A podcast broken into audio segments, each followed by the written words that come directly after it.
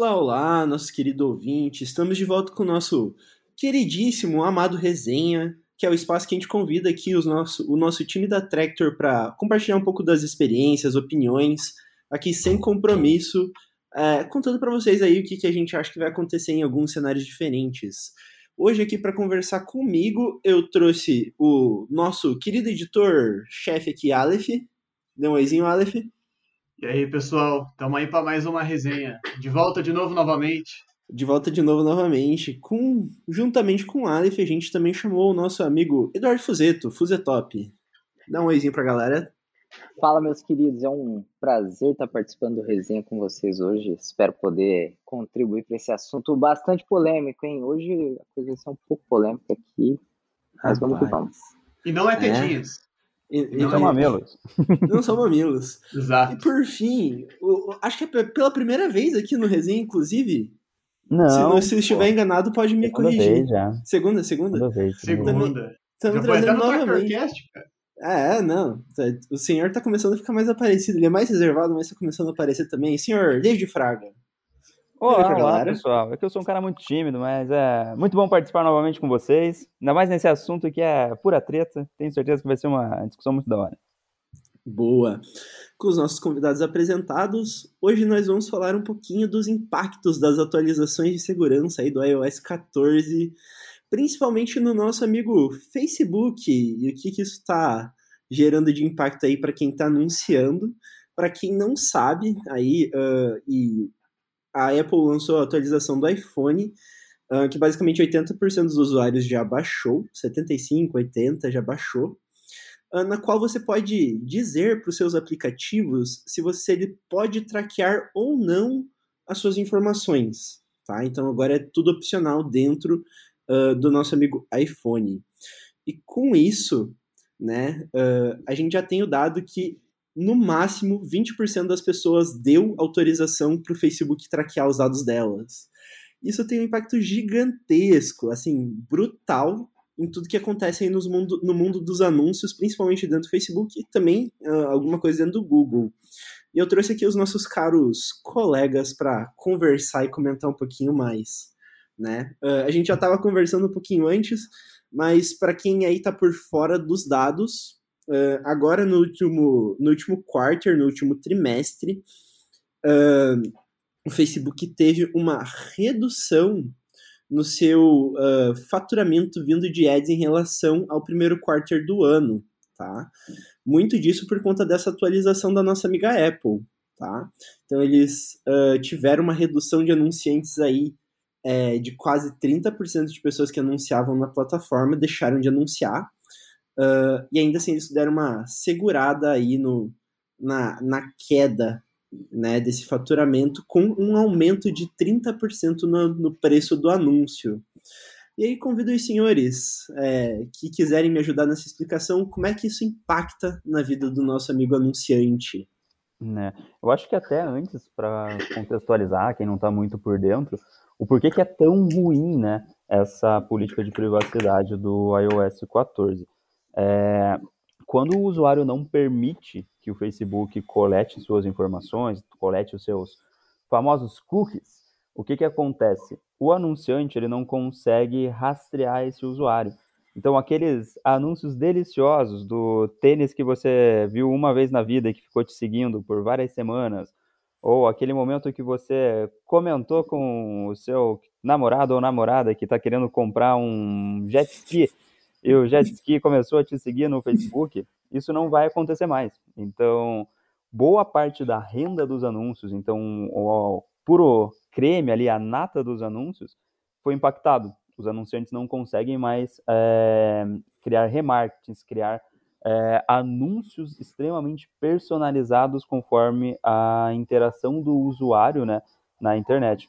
Por conta disso, foi um impacto absurdo que a gente está sentindo né, ainda uh, alguns algumas alteraçõezinhas até hoje, né? As listas começam a ficar cada vez mais magrinhas a partir de agora. E por conta disso que o que o Gui comentou, né, de muitos anunciantes terem é, saído da plataforma, terem deixado de anunciar no Facebook, que é, foi por conta disso que isso ocorreu. É, além dos fatos né, de você não conseguir mais mensurar nada dentro do Facebook.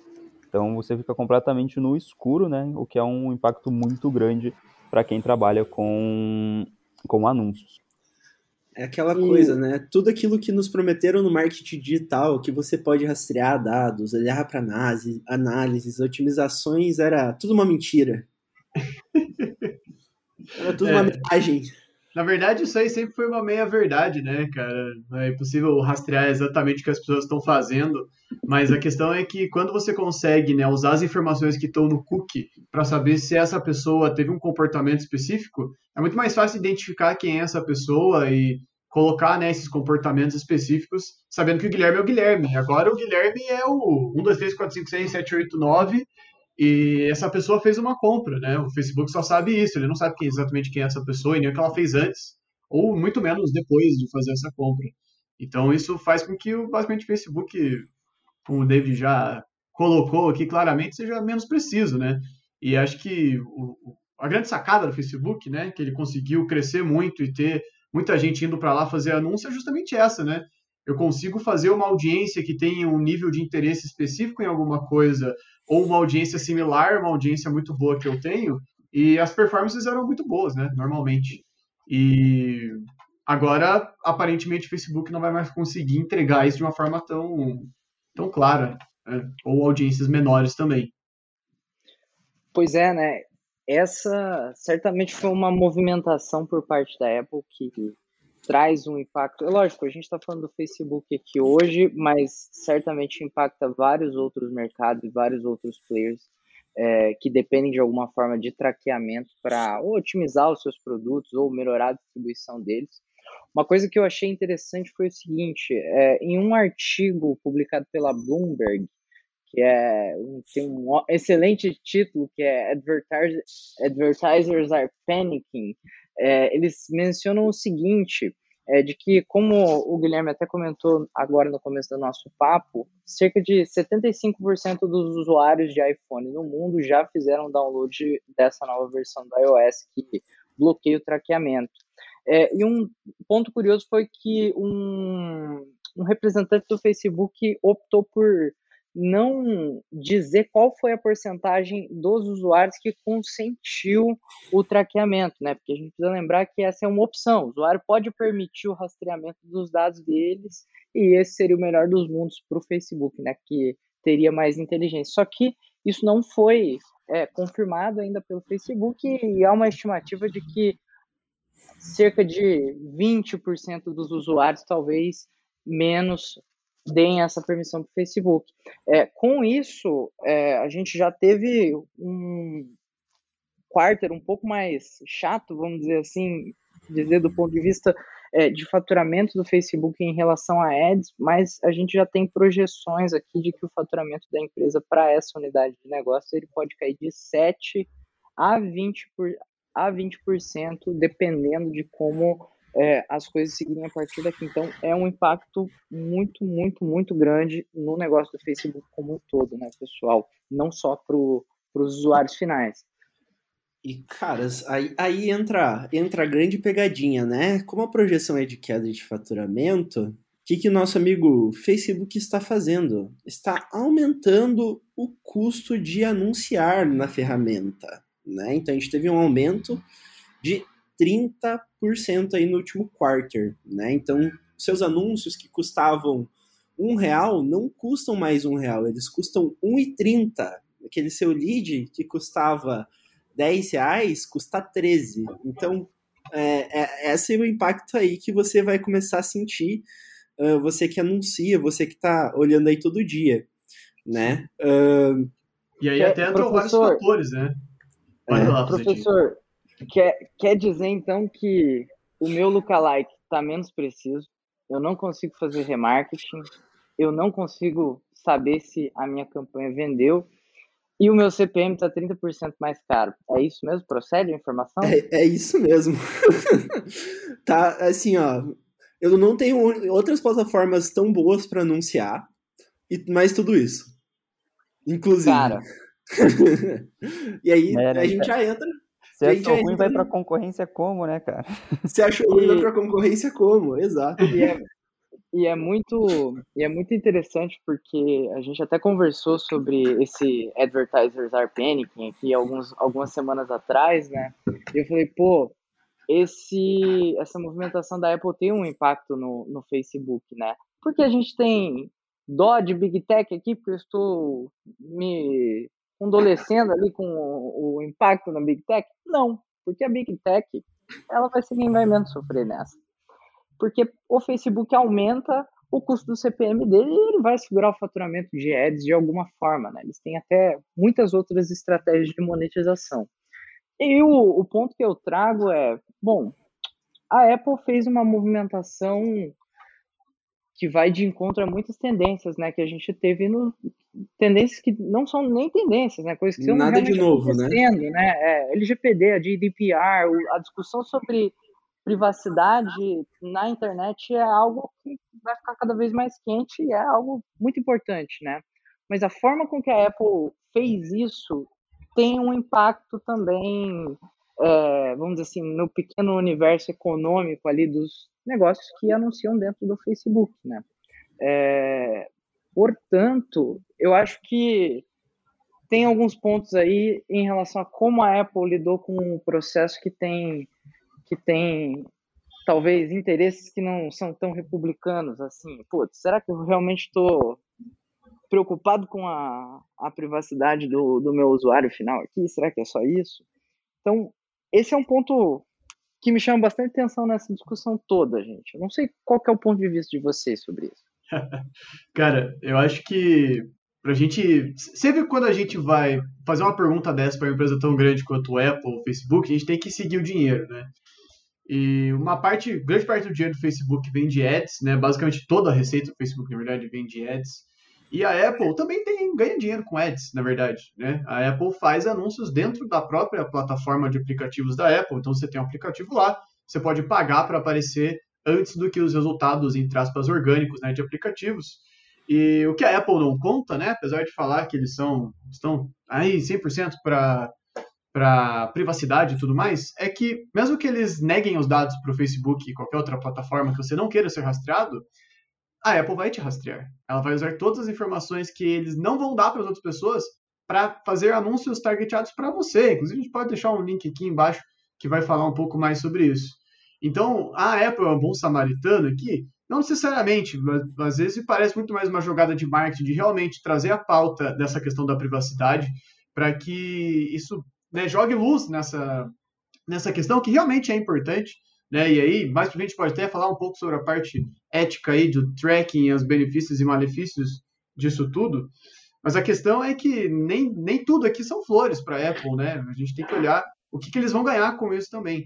E para o próprio Facebook, é óbvio que para eles, quanto mais dados eles tiverem, melhor. Porque basicamente os algoritmos do Facebook são algoritmos que aprendem com um grande volume de dados. Então o objetivo deles é alimentar esses algoritmos para que eles aprendam com mais dados e tudo mais. Além disso, os maiores mercados do Facebook são os Estados Unidos e Canadá. E nesses mercados, a Apple domina. Né? A maioria das pessoas lá vão ter um iPhone. Ao contrário do nosso mercado brasileiro, que a grande maioria das pessoas tem Android, inclusive acho que tirando a América do Norte ali, né, Estados Unidos e Canadá, o resto do mundo, a maioria, eu acredito que use Android, não tenho certeza desse dado. É óbvio que eles vão tomar uma grande, uma grande rasteira aí, né, no, no maior mercado deles. E aí, o que vai acontecer é não só eles vão aumentar o preço do anúncio, mas naturalmente o preço do anúncio vai aumentar, não só porque eles querem, mas porque com o Covid muita gente está entrando na plataforma. Então, como é leilão, vai ter mais gente colocando, o preço vai acabar subindo de forma natural. E se eu tenho uma audiência menor para anunciar, vai acabar ficando mais caro, porque eu vou ter mais pessoas, para menos mais pessoas anunciando para impactar um número menor de pessoas isso vai fazer com que fique mais caro para todo mundo. E aí acho que entra muito no ponto que o Fuzeto falou. Para Netflix anunciar no Facebook, né, para Masterclass anunciar no Facebook, são grandes empresas que usaram a mídia como principal alavanca de crescimento e hoje tem muito dinheiro para investir ali, meio que não faz tanta diferença. Eles vão lá calcular se o CAC LTV vai bater e beleza. Mas para quem investe, por exemplo, aqui no Brasil, 5 mil reais, 2 mil reais, 10 mil reais, vai ter um impacto muito maior. Porque essas pessoas vão ter muito mais dificuldade de conseguir ter um bom resultado por ali. E a questão é que talvez nem sempre o, o CAC comprove, né? Vai, vai valer a pena para quem tem um negócio tão pequeno. E aí, para o pequeno anunciante, é realmente uma questão de conta, né? Que nem a gente estava comentando. Anúncio está 30% mais caro, né? Então, os seus dois mil reais já, vendem, já rendem menos ali dentro da plataforma, chegam para menos pessoas.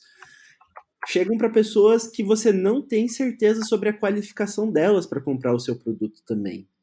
Né? Então, tem uma chance menor da pessoa converter e comprar o seu produto. Cara, essa conta vai ficando cada vez mais difícil, né? Para o Facebook, né? Se uh, o, o opt-in, o opt-out é um problema, é um problema, não deixa de ser. Mas pensando pelo ponto de vista do Facebook, cara, você vai ter que fazer trabalhar com segmentações mais amplas, Sim. acertar mais gente. Você vai ter que utilizar o CPM mais para conseguir atingir. É ruim? Assim, a movimentação é ruim para quem é pequeno dentro da plataforma. Sim. Esse e é o cara que sofre. Um, um ponto que o Alif comentou Uh, o, o, semestre, o, último semestre de 2020, né, a gente estava com o CPM cerca de quatro vezes mais barato do que o em janeiro de 2021.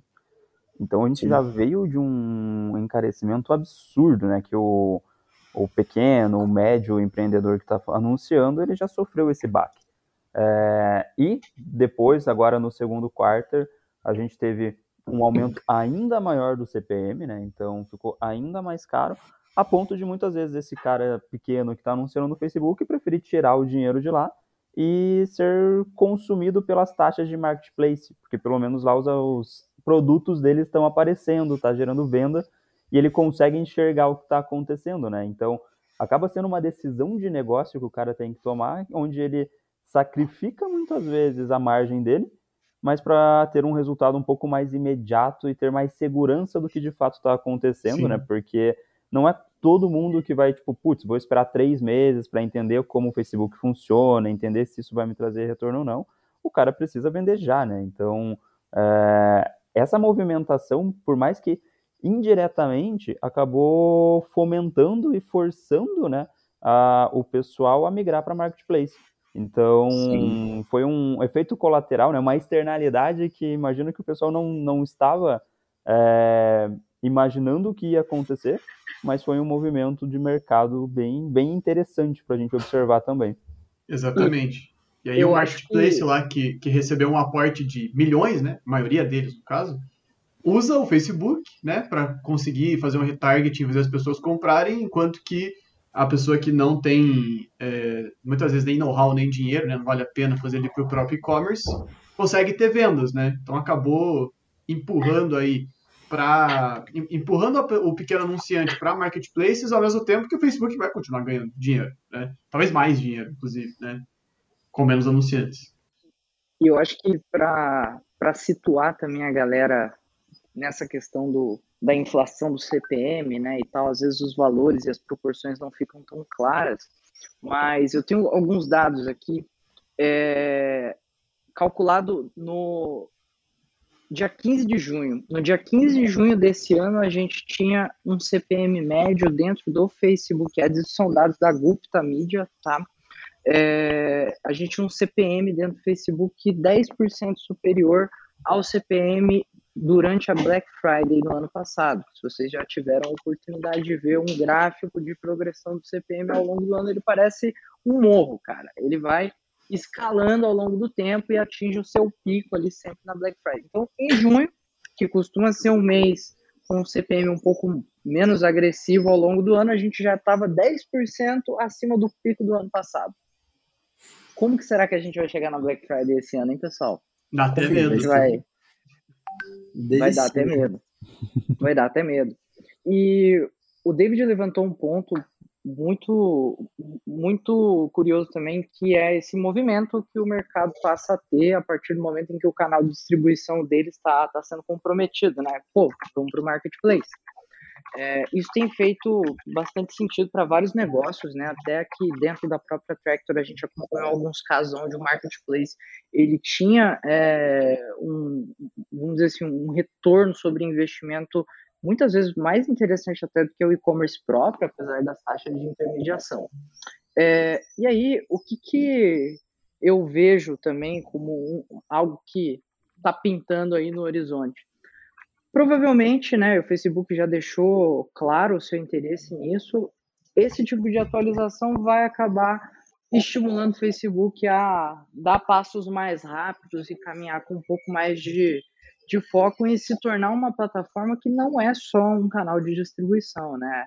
Eles já têm o marketplace dentro do Facebook. O Facebook está desenvolvendo várias soluções que caminham para esse sentido, como por exemplo o próprio Facebook Pay, WhatsApp a gente Pay. tem WhatsApp aliás, a gente tem o dentro da plataforma do Facebook Ads algumas soluções que vão é, colocar mais um passo do processo de compra dentro da plataforma, né? A gente tem as experiências instantâneas, que são aqueles pequenos shops que abrem para você quando você clica num ad dentro do Facebook.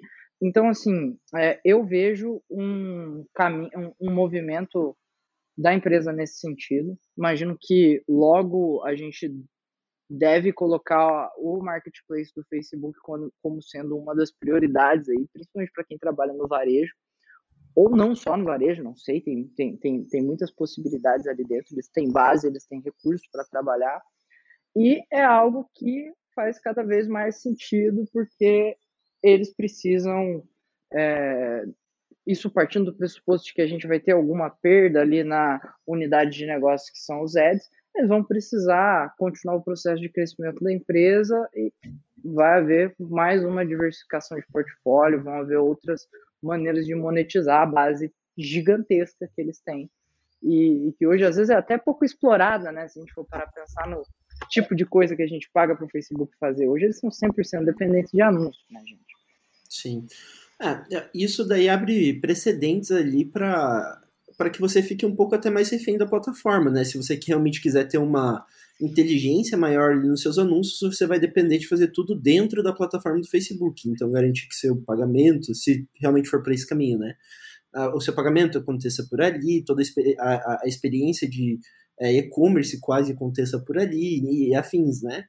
Que faz que o Facebook é, te torne um pouquinho mais refém ainda que você não possa ir para outras plataformas, né? Que vão demorar ainda alguns anos para chegar uh, no nível de desenvolvimento, inteligência hoje que o Facebook já tem. Citando aí nomes de plataformas que gostariam de concorrer nesse mercado, mas sofrem das mesmas dores, o TikTok, né? Que já vem aí para um, um público mais jovem, acostumado a comprar online e tudo mais. Uh, vinha como sendo uma das soluções fortíssimas aí, cotadas para é, e-commerce e tudo mais começarem a anunciar também e sofre da mesma dor que o Facebook vai sofrer, né? Aí com, a, com, com a, as permissões que a, Apple colocou no seu celular. Exato. Não, e aí fica, fica o questionamento, cara, porque o, o TikTok ele é famoso pelo seu algoritmo de recomendação, né? E, inclusive ele está fazendo com que outras plataformas repensem o seu próprio algoritmo de recomendação, feed e tudo mais. E a minha questão é, será que eles vão revolucionar o algoritmo de anúncio também, mas essa questão pode virar um outro resenha, inclusive, mas fica, fica a pergunta aí, né? Até porque até o próprio Facebook lançou dentro do Instagram a possibilidade de anúncios no Reels, né? Então vem aí Exatamente. brincadeiras interessantes. E o próprio Instagram, inclusive, né? O Facebook ele é conhecido por fail fast, né? Fail fast, break things. É um dos lemas do Facebook. Então eles já mudaram, na verdade, no Instagram como você vê o teu feed. Vocês devem estar vendo que ultimamente está aparecendo algumas recomendações, justamente para tentar entender o que você gosta realmente e o que você não gosta, para não ficar aquela salada que é o explorar deles lá. Então eles estão buscando outras maneiras aí de copiar o que funciona, né? No caso é o TikTok. O Facebook é muito bom nisso. Assim como copiou o Snapchat quase faliu os coitados. Exatamente. É. Bom, falando aí para os nossos anunciantes de até médio porte aí, falando de uma galera que anuncia. Vamos, vamos pegar até a galera de pequeno porte, até uns 10 mil reais, galera. O que, que tem que fazer? Colocar na ponta do lápis? Esse é o próximo passo dessa galera e ficar de olho? É. Eu acho que o mais importante aqui para quem é o pequeno anunciante é entender o quanto ele precisa fazer para breakivar e botar na conta do lápis o quanto que custa trazer um cliente ou quanto que custa uma recompra e ver se a conta fecha investindo em Facebook. Acho que basicamente é isso. E acho que essa, inclusive, a, a outra parte é uma coisa que eu acho que vai valer para anunciantes de qualquer porte, que é olhar não só para o que a plataforma está acusando, né, de que ela está influenciando em certo número de compras, mas olhar para o seu bottom line. Então, ao invés de você ficar olhando, ah, o Facebook teve tantas compras e no Analytics teve tantas compras. Cara, esses números vão ser diferentes sempre e nem sempre vão refletir a melhor verdade ali que você vai ter. Mas se você olhar lá que você teve 10 compras no Facebook e teve 50 no seu e-commerce, pode ter certeza que grande parte dessas compras foram influenciadas pelo Facebook. Então, muitas vezes, olhar para o que a gente chama de ROAS, ao invés direto pela plataforma, pode ser uma coisa que algumas pessoas no mercado estão chamando de blended ROAS, que é basicamente olhar para o quanto você investiu no Facebook e quanto você teve de, de retorno no bottom na empresa como um todo. E talvez esse ROAS faça um pouco mais de sentido. E aí, olhando para essas métricas todas, de novo, sentar, colocar na ponta do lápis e ver se isso está fazendo sentido. E claro, né, tem toda a questão de entender se você está no começo ou não está, se você já tem audiências otimizadas ou não. E também tem uma outra dica aqui, que inclusive isso vem direto do, do Facebook, a gente já viu funcionar, que é usar listas próprias do seu CRM para alimentar a inteligência do Facebook com a audiência. Porque se a pessoa dá opt-out, o Pixel não consegue achar essa pessoa no Instagram ou no Facebook. Mas se você coloca as informações para o Facebook achar essa pessoa, pode ser que ele consiga aumentar um pouquinho a sua audiência. Então, ter uma ferramenta de CRM, seja focada em e-mail marketing, seja focado em atendimento, outras coisas que você pode integrar direto com o Facebook e colocar essas audiências, pode fazer com que melhore a sua performance e aí, como eu falei antes, a conta feche. Sim, exatamente. Até o, isso que tu comentou, tem bastante empresa agora que está começando a calcular ROI de verdade, né? Deixando de olhar só para a plataforma e começando a colocar o investimento em marketing e vendo como é esse retorno de verdade, né? E o que no final do dia faz muito sentido, porque a grande maioria está investindo no Google, está investindo no Facebook, está investindo em uma cadência de e-mail decente. Então, tipo, vai ficando cada vez mais difícil de você mensurar, né, qual foi realmente a real atribuição, né, o real é, contribuição de cada uma das mídias, mas você sabe que no final todas elas influenciaram. Então, fazer um cálculo bonitinho de ROI, um cálculo bonitinho de CAC, principalmente, para você saber quanto você está tendo que investir, né, para conseguir um novo cliente, isso é essencial para você manter o seu negócio saudável, né? Porque às vezes parece que a, o marketplace é mais interessante, parece que a conta está fechando ali, mas você pode ter um retorno maior se faz as coisas bem otimizadas e se está com o teu business, business em dia de verdade, né? Ex exatamente. Inclusive, exatamente. Só, só complementar o que o David falou aqui, só para ficar bem claro para a nossa audiência, o que eu falei que é o ROAS, né, o blended ROAS, que é meio que ROAS misturado, é uma métrica um pouquinho diferente do ROI que o David falou. E o ideal, na verdade, é se olhar tanto para os dois, né? Porque às vezes vai ter um ROAS ali de 10, mas nem sempre vai fechar a conta lá no retorno que você está tendo sobre o marketing. Então, é essa métrica que o David falou, na verdade, é até mais importante para o business do que o ROAS, né? O ROAS vai ser um norte aí, principalmente para os anúncios. Ah, eu quero adicionar aqui uma sugestão minha para o pequeno anunciante olhou, fez a conta, colocou na ponta do lápis, falou assim: "Cara, eu vou eu vou tentar Facebook". Minha sugestão é abra sua cabeça e seja criativo um pouco mais, né? É, cara, o mercado tá mais disputado, tá mais caro.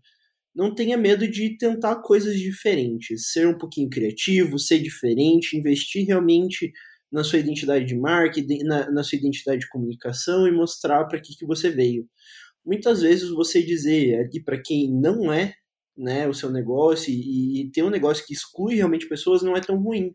Isso até ajuda você a, a qualificar o seu público ali de acordo com as interações que você vai ter e vai te ajudar a ter mais sucesso dentro da plataforma. Então isso é bem é, importante se você pequeno é, anunciante aí resolver colocar dentro do Facebook. Abra sua cabeça, é, faça coisas criativas e tente é, comunicar claramente para quem que vai ser o seu produto, seu serviço ali para que você consiga ter bastante sucesso dentro das plataformas. Sim, exato. Eu acho que uma perspectiva legal de colocar correlacionada a isso que você falou também, Guilherme, é parar e pensar sempre que surgem coisas novas aqui dentro do, vamos dizer assim, da mídia online, é, eu tento dar uma olhada no que, que os nossos colegas do, do off, vamos dizer assim, o pessoal de Madman, né, publicidade clássica faz, né?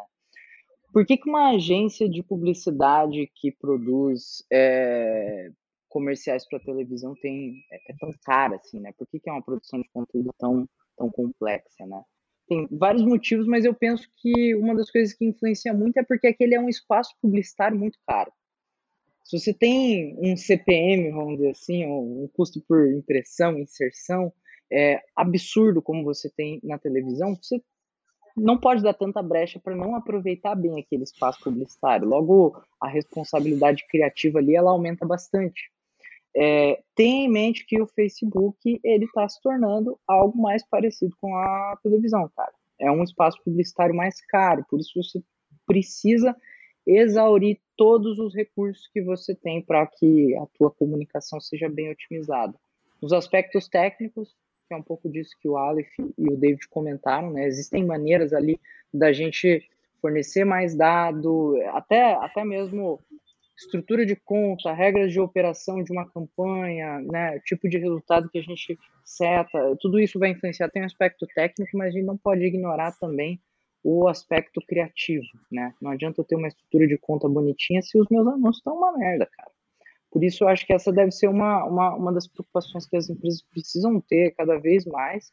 E porque a gente tem outra variável também que é importante jogar na roda, que é o bendito do nosso querido vídeo, né, pessoal? A gente está dentro da era da publicidade digital em vídeo. E não só o consumo de conteúdo, e por que isso? Porque o consumo de conteúdo em vídeo ele está aumentando, né, uma velocidade assim absurda. Ele talvez seja o, o formato majoritário, pelo menos dentro do Instagram, que é o que a gente está falando aqui do Facebook. E aí, isso tem vários impactos na publicidade. Primeiro, é muito mais difícil você produzir um vídeo decente do que um criativo decente. O volume de horas ali, o trabalho que você tem para fazer isso é muito maior. E o vídeo, ele adiciona uma outra coisinha na, na, brincadeira, que é o fato da interrupção do conteúdo. Você vai começar a fazer ads no meio do conteúdo que a pessoa está consumindo. Isso tem um impacto no usuário. Tem muita gente aqui que, porra, fica puto com, sei lá, anúncios que acontecem com uma frequência muito alta dentro do, do YouTube, né? Você tá Ele tá se referindo a mim. Tá é, tem alguns tutorial... anunciantes em específico aí, né, é. conhecidos no Brasil por, por serem hateados por isso.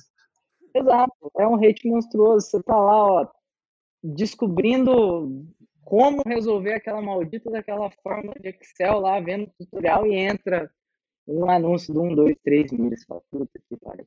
Cara, então assim, interrupção de vídeo, os usuários vão pegar ranço se você não for minimamente interessante, se você não tiver placements bem setados, audiências bem organizadas. Então, não vai ter mais espaço para operação de mídia amadora dentro dessas plataformas a partir de agora. Se você fizer isso, você vai tomar prejuízo, né? Então, Sim.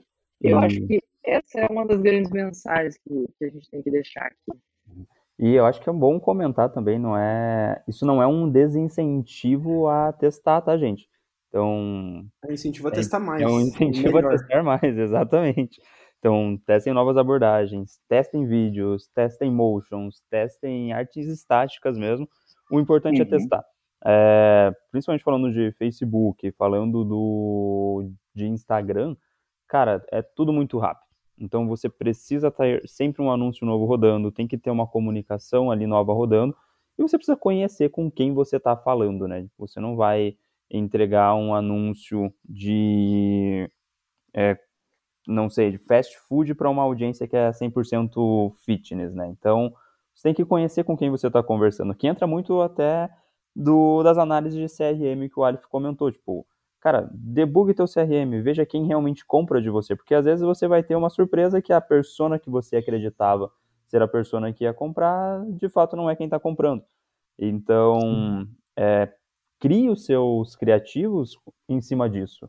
E sempre, cara, leve a sua solução, sabe? Tipo, uma arte tem que sempre ter um, um valor agregado claro, né? Porque senão não vai despertar interesse no usuário evite aquelas palavras muito amplas. Qualidade, segurança. Solução para você. Solução para solução você. Para você. É solução para é. quê, né?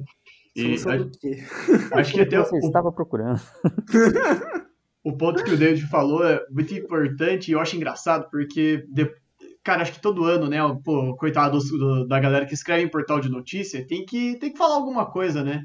E aí quando tem qualquer mudança no marketing, eu vejo uma notícia assim: É, especialistas indicam que com essas mudanças você precisa conhecer melhor o seu cliente. Aí eu fico, ué, mas eu achei que isso daí é o básico, entendeu? Tipo, você já tem que fazer isso sempre. E acho que além do que o David falou de olhar para o CRM, é muito importante você falar com o seu cliente de verdade. É, inclusive, sempre falo para quem pergunta assim: ah, como que eu faço para saber se está dando certo ou não está? Bem simples, cara. Você pega uma lista lá de 20, dos seus 20 melhores clientes que mais compram, você pega o telefone e liga para eles e pergunta por que, que eles compram tanto e o que, que impede eles, o que, que eles não gostam, o que, que eles gostam. Bem simples, cara. É uma coisa aí que vai demorar não muito tempo e você consegue ter insights muito mais poderosos aí em relação ao que o David falou, porque às vezes você vai olhar lá no CRM e né, tem alguns melhores, outros piores, né? é, alguns brasileiros não muito bons, né? Inclusive que bastante gente usa. E às vezes é um pouquinho mais difícil de você conseguir tirar informação dali, né? Tem, é, tem algumas ferramentas aí que, que cobram muito caro, né? Para ter um, uma parte de análise de dados e tudo mais, e nem toda companhia tem capacidade técnica mesmo de conseguir fazer uma análise muito mais profunda ou aplicar modelos estatísticos. Então, muitas vezes, a melhor solução é pegar o telefone e ligar para a pessoa. Parece que a gente está desviando muito do assunto, mas se você entende exatamente por que, que as pessoas compram ou deixam de comprar, as suas campanhas de retargeting, por exemplo, já vão ser muito mais eficientes, porque você já vai falar esse argumento direto no anúncio. Você já sabe exatamente o que colocar lá e a pessoa já vai se sentir mais segura para clicar e fazer uma compra, adicionar o carrinho e tudo mais.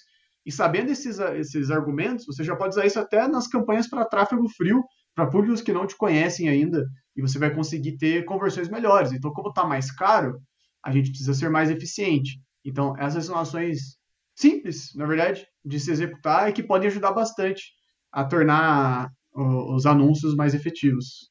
Plataforma é ferramenta, né, cara? As empresas precisam fazer marketing, não precisam ser analistas de ferramentas só, cara. Converse com o seu público, faz um 4Ps ali, Cotter, cara. Não, não precisa ir tão longe assim. Exato. Tem um serviço, pô, beleza, modela um serviço, mas não deixa de estar em contato com a base, tentar entender para quem que você está vendendo. Esse é o Exatamente. Básico. Às vezes eu vejo muita gente querendo fazer uma análise muito maluca, assim, tipo, mas às vezes é, é, back to the basics, né, cara? Você faz o feijão com arroz bem feito, conhece bem o seu cliente. É, cara. Feijão, feijão, Aqui na Tractor a gente tem o nosso evento de teste. A gente brinca que normalmente o feijão com arroz bem feito resolve 80% dos problemas.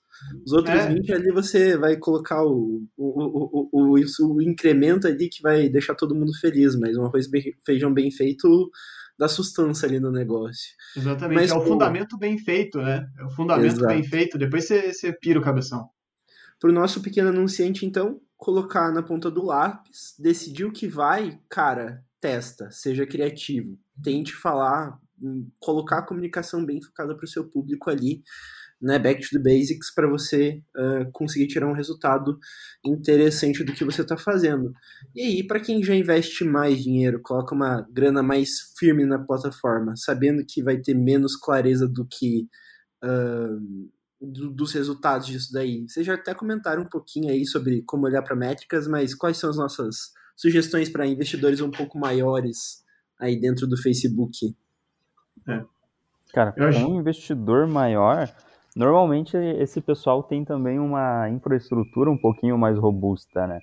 Então, aquilo que o Alif comentou da, de alimentar o Facebook com lista, fazendo, puxando lookalike, de coisas que você já sabe que funcionam, cara, isso dá uma ajuda absurda. Então, pô, puxa uma lista com as, sei lá, 500 pessoas que possuem o, mais, o ticket médio mais alto dos últimos seis meses, cara, você entrega uma inteligência absurda para o Facebook.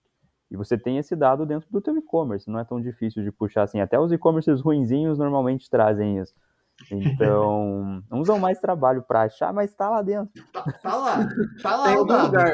Em algum lugar. Ele. Mas... Às vezes tem que, tem que cruzar ali umas 3, 4, 5 planilhas, mas dá para tirar, entendeu? tá lá dentro a informação.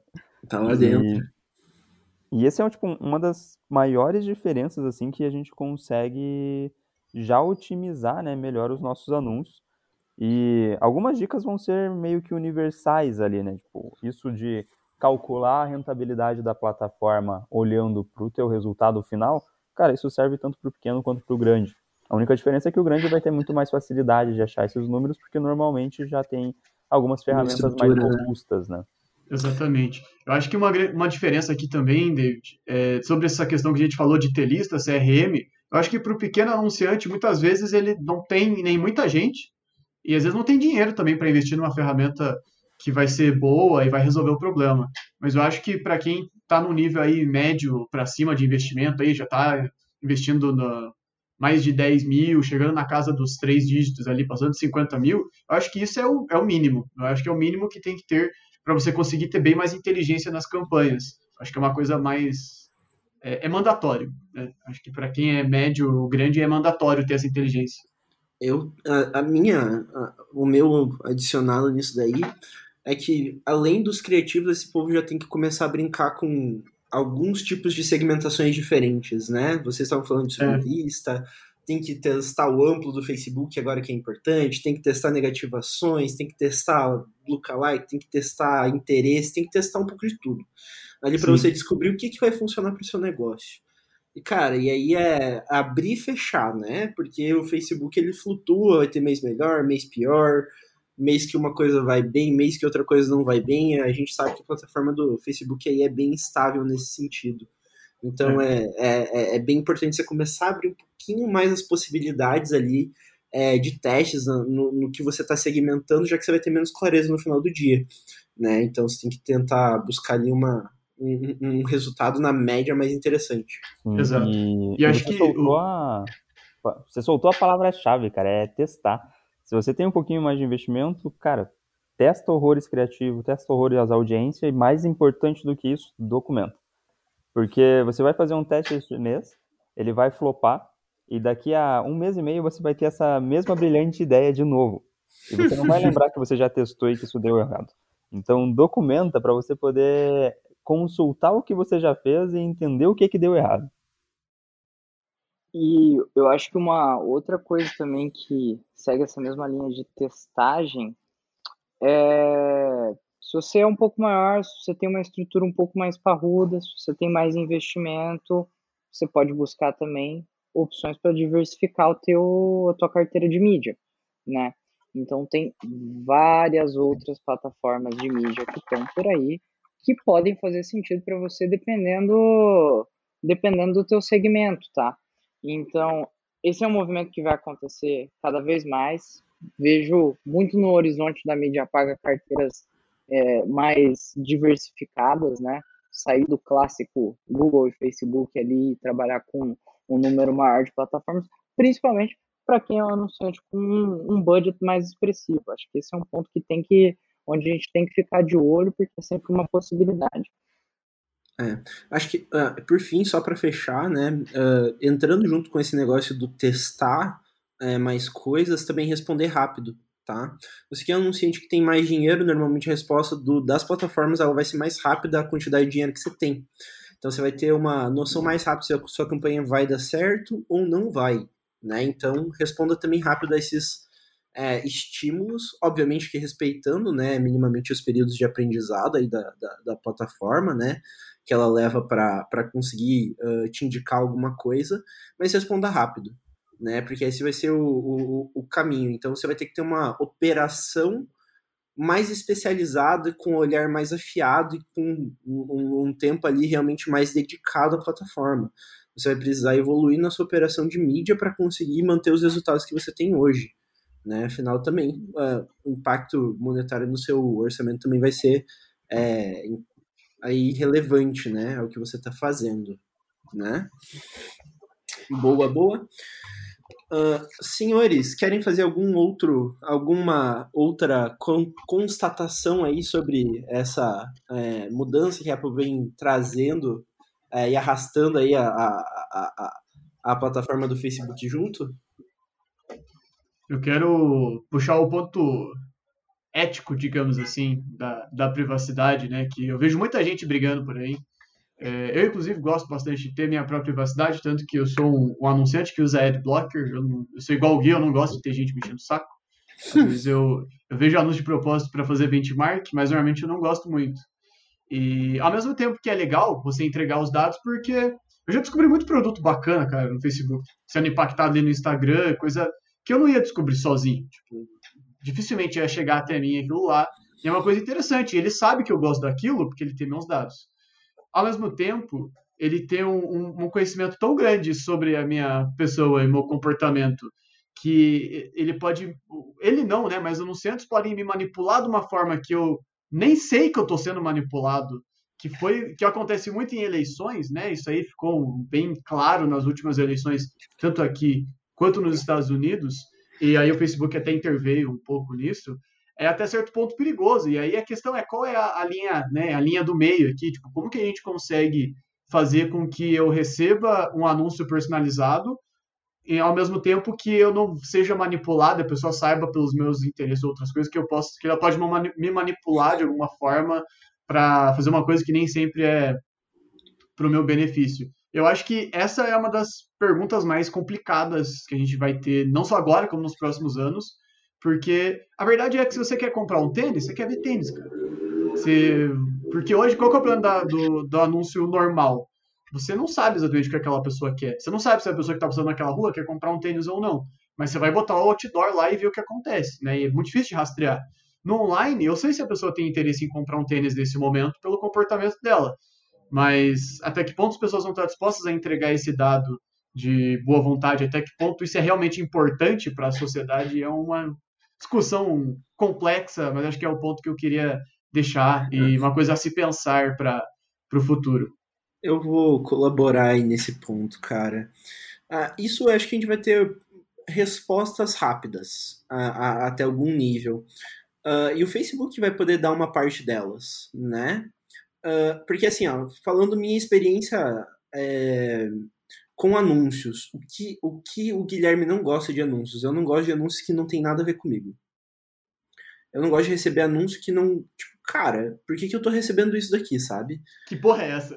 Que, que, que porra é essa? O que, que, que tá acontecendo, né? É, por, por que, que eu tô recebendo isso?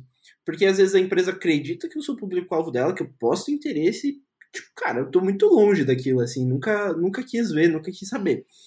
Uh, mas eu, não, eu nunca tive grandes problemas com retargeting. Retargeting, assim, normalmente é uma coisa que dói menos, a não ser que o cara fique tentando me retargetear pelo resto da minha vida, daí é chato mesmo. Mas se o cara faz um retargetingzinho, assim, é o tipo de anúncio que não me incomoda.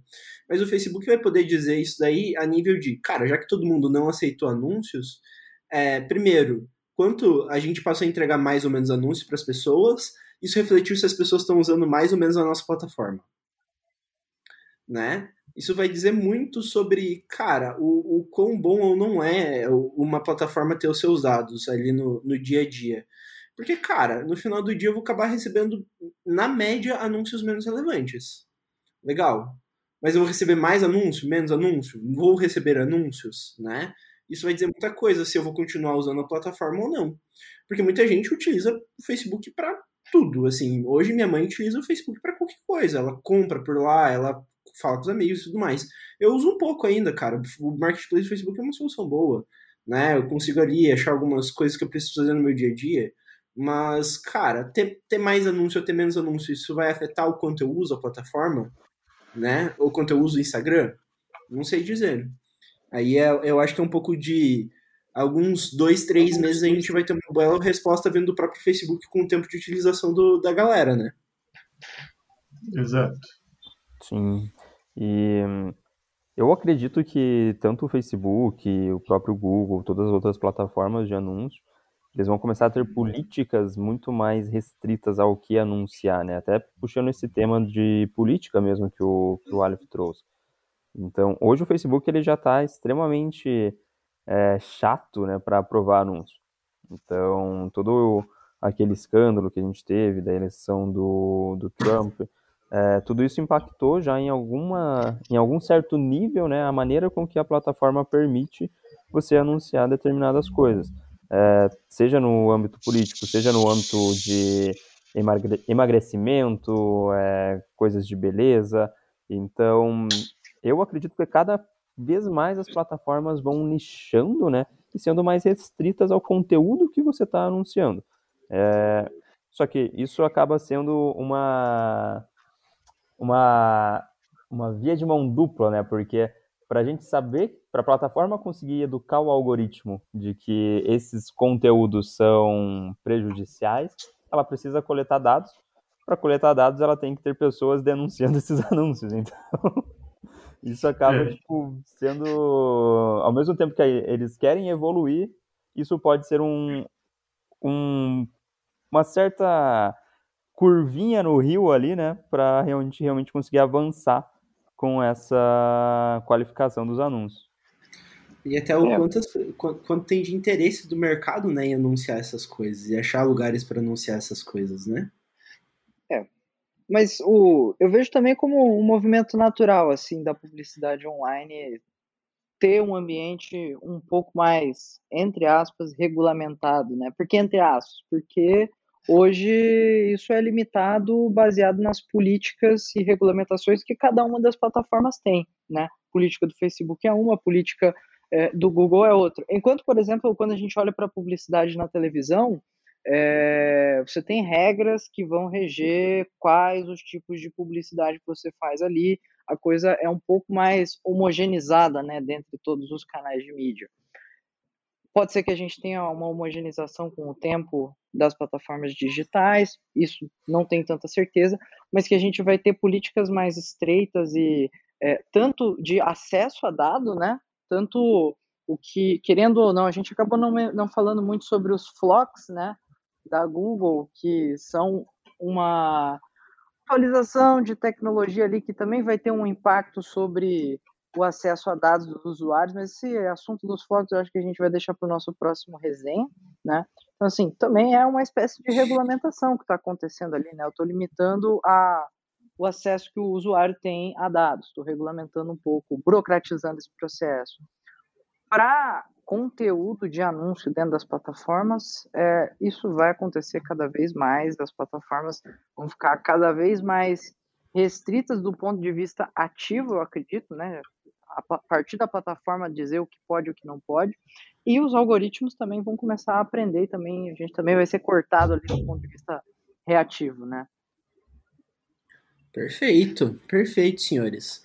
Uh, pessoal, aqui a gente vai encerrando por hoje. Quero agradecer a presença de todo mundo aqui nesse resenha.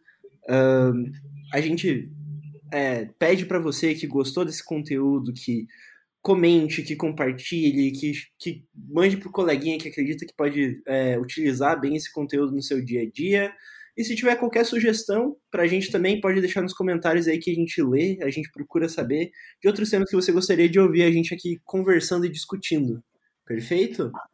É isso, grande abraço e até a próxima.